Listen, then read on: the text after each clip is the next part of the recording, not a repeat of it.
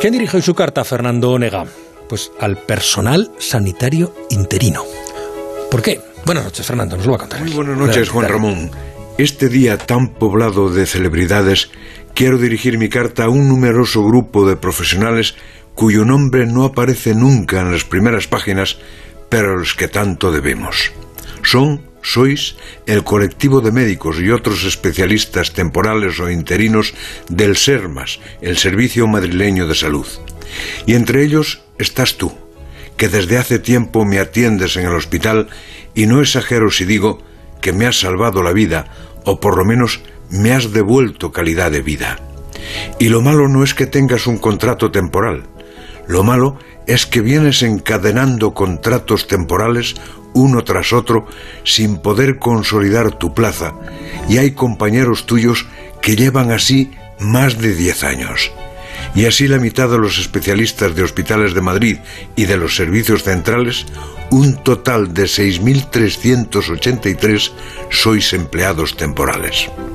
Os tienen en una situación de ilegalidad e incurre en ilegalidad quien os tiene en esa situación, porque no hay legalidad de española ni europea que admita que ningún trabajador encadene contratos eventuales más de tres años.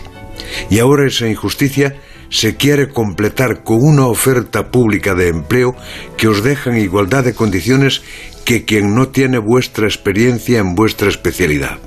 Os obligan y te obligan a ti a someterte a una oposición que un notable periodista ha definido ya como absurda. Déjame decirlo con esta claridad y que me escuche la autoridad competente. Si esto no es una canallada, que venga Dios y lo vea.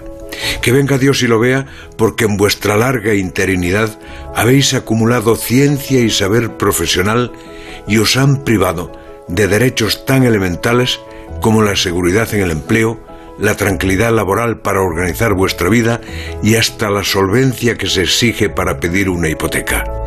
Yo mismo me puse en tus manos y ahora me vienen a decir que me atendió una persona que tiene que demostrar en un examen su preparación y su capacidad profesional.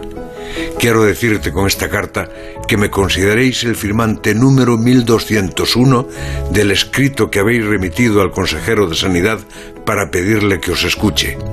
Que ni tú ni la mayoría de tus compañeros merecéis ese trato, ni vuestros pacientes queremos sentirnos tratados por médicos cuya preparación e idoneidad no reconoce la autoridad.